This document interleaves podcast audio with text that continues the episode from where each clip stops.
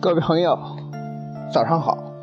在一曲班德瑞的《清晨》当中，再一次从睡梦中醒来。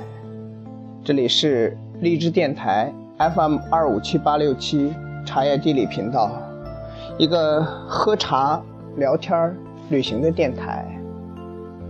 每天早晨六点半，与您一起相约茶叶地理，为你分享与茶有关的故事。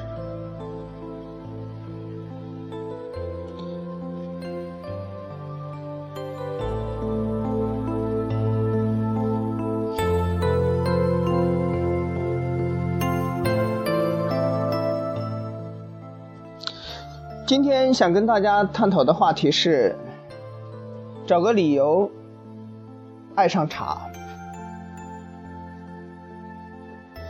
其实，对于很多做茶的人来讲，喜欢茶是没有理由的。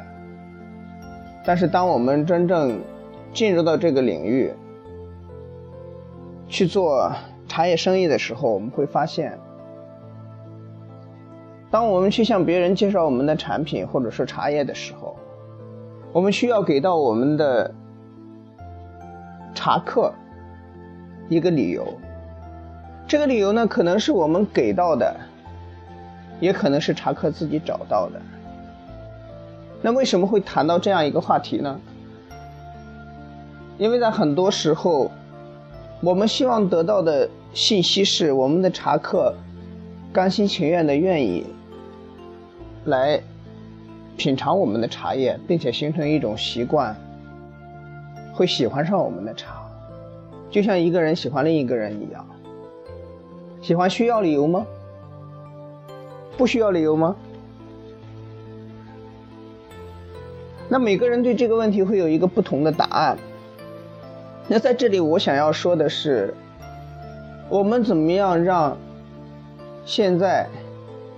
年龄更小、更年轻的一帮人喜欢上我们的茶，当然，这种喜欢可能不是出于像我们平常所讲的茶的文化，茶可以静心，茶可以修身养性，茶可以给你带来健康，这样一些我们所熟悉的说辞或者是理由，因为这些看起来距离他们更遥远。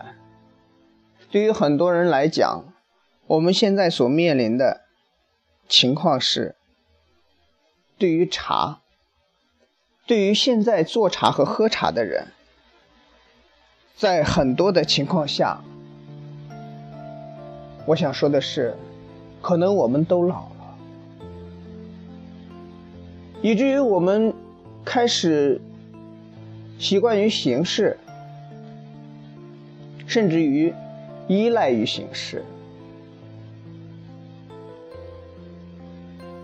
那么我们会发现，现在的年轻人，特别是九零后，他们对于音乐、对于生活、对于理解、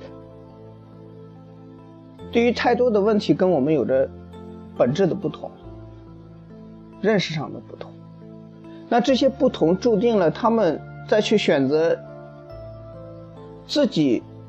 想去体验的产品的时候，会有不同的理解。那这是我们要面对的问题。也就是在十几年或者几十年之后，我们拿什么样的产品，拿什么样的茶，来去面对这样的一个消费群体？那可能现在喝茶的大部分在三十五岁到六十岁这样的一个区间里面。而当这一波人随着岁月逐渐老去的时候，可能我们会面临机会：年轻的人会长大，年龄长的人会老去。那如果我们可以让年龄更小的人可以去喜欢上这样一种上天恩赐的饮料，不也很好吗？这个话题困扰了我很多年。我也在做这方面的一些尝试，如何去吸引他们，让他们能够喜欢上这种饮料。如果你也在考虑这个问题，那么请在微信公众平台搜索“茶品牌研究”，添加关注，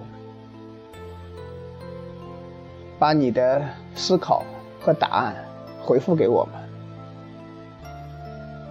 茶叶地理期待和你进行更深入的交流，找个理由，让更多的人喜欢茶，爱上茶。